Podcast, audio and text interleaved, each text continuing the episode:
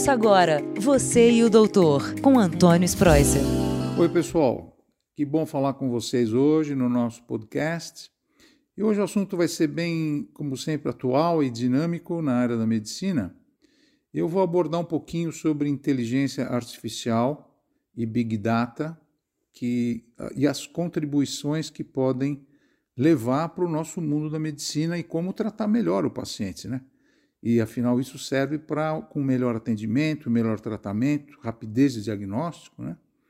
E baratear o custo dos exames e o que para que que a gente pede tanto exame. Então eu vou dar um exemplo para vocês porque eu sou uma testemunha, né, ocular da, do emprego da, desses novos dessas novas aquisições na medicina. Começo falando com vocês que na década de 70, final da década de 70, começo da década de 80, eu morava nos Estados Unidos e trabalhava nas UTIs, que eram muito mais modernas que as nossas na época, né? E eu aprendi a mexer em computador, uma coisa estranha. Eu cheguei lá, tinha computador para preencher aquela coisa. E eu achei muito estranho aquilo lá. Perdia muito tempo. Eu falava, nossa, que medicina perder tempo, ficar fazendo um, um laudo eletrônico. Mas depois eu fui ver que a coisa realmente funcionava.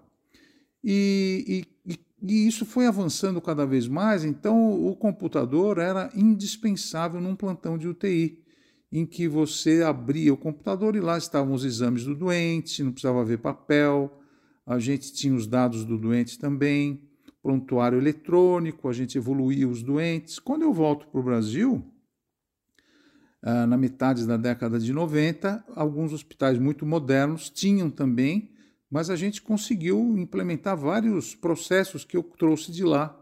E aqui no Einstein, particularmente, o, o serviço era muito, muito já avançado em termos de prontuário eletrônico e foi aumentando cada vez mais. E no, no, quando eu voltei outra vez dos Estados Unidos no começo de 2000, eu fui trabalhar na Escola Paulista de Medicina porque eu fui convidado a abrir uma unidade de terapia intensiva no Hospital São Paulo.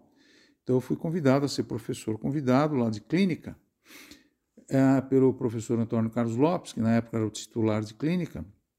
E eu fiquei surpreso porque a telemedicina da Unifesp era muito avançada já.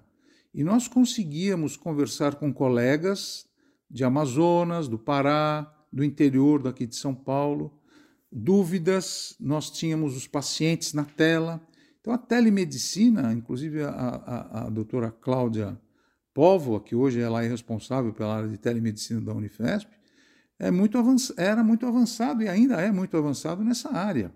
Então, a telemedicina, vocês veem, atualmente nós usamos telemedicina todo dia, praticamente no consultório, pra, uh, pela pandemia, e aí isso começou já na, em 2000.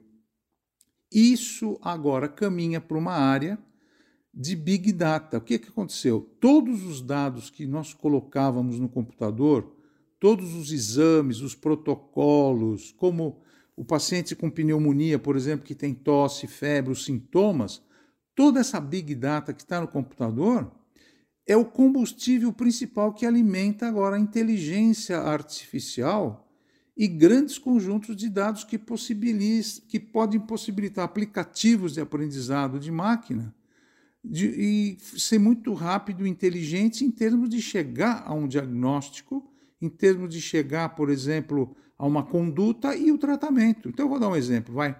Uma, uma paciente chega no consultório, ela tem um nódulo na mama, o nódulo mede 3 centímetros, ela tem isso há 5 anos.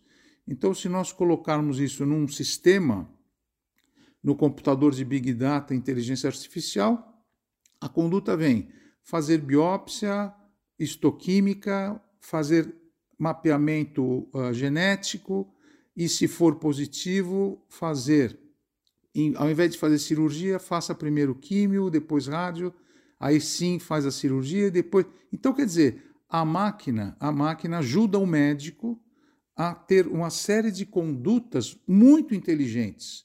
Tanto é que nós chamamos de inteligência artificial acoplada à Big Data todo esse ensinamento que nós temos nesses mais de 30, 40 anos de medicina, se colocar isso num sistema inteligente com aplicativos de aprendizado de última geração, nós podemos abreviar o tratamento do paciente em décadas. Aquela coisa, ah, vamos levar para o centro cirúrgico, vamos tirar um pedaço, vai para o laboratório, volta do laboratório, ah, vamos operar mais, tem que ampliar, ah, vamos começar químio, vamos, oh, não sei, talvez seja melhor fazer rádio. Esse talvez implica em meses de tratamento, às vezes anos que você perdeu. E por isso que eu falo que a importância da inteligência artificial e big data é tão diária, já acoplada no nosso dia a dia, que os sistemas inteligentes não é que eles estão, dominando, mas eles estão ajudando o médico atual a abrir portas e fazer diagnósticos mais rápidos, mais eficientes e, além disso, um tratamento que não traga malefício para o paciente. A gente está cansado de ver pacientes com câncer, pacientes com doenças que autoimunes, que sofrem muito pelo tratamento médico, que às vezes ficam meses e meses em rádio, em químio e volta para a cirurgia, e às vezes não precisava fazer nada disso. E o SUS atualmente também está usando inteligência artificial e Big Data numa série de procedimentos, e graças a Deus o nosso SUS, o Sistema Único de Saúde, ele é muito avançado, os médicos já estão abertos para isso, porque tem muitos profissionais ainda que não gostam de falar de inteligência artificial. Mas isso não é o futuro, isso já é o nosso dia a dia. Vocês vejam o exemplo que eu dei da telemedicina. A telemedicina é uma realidade que a gente não pode fugir. Eu, daqui de São Paulo, eu posso falar com um paciente meu que está morando na Suíça, e é o que eu faço. Eu faço consulta com os outros pacientes meus que moram em outros lugares do mundo que não querem acessar o médico de lá. E eu posso fazer uma consulta aprovado pelo Conselho Federal de Medicina, não estou fazendo nada irregular, chegar a um diagnóstico e tratamento perfeito.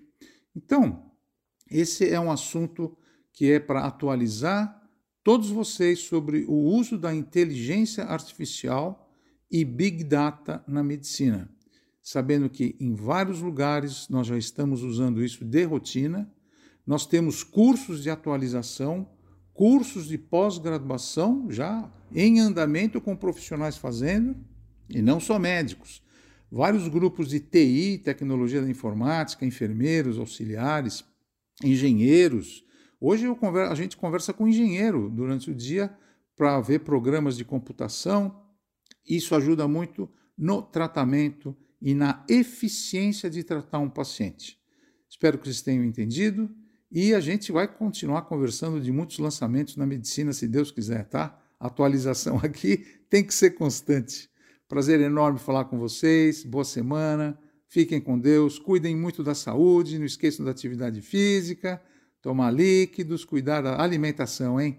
Abraço. Até o próximo podcast. Você, doutor. Tchau, tchau. Você e o doutor, com Antônio Spreuser.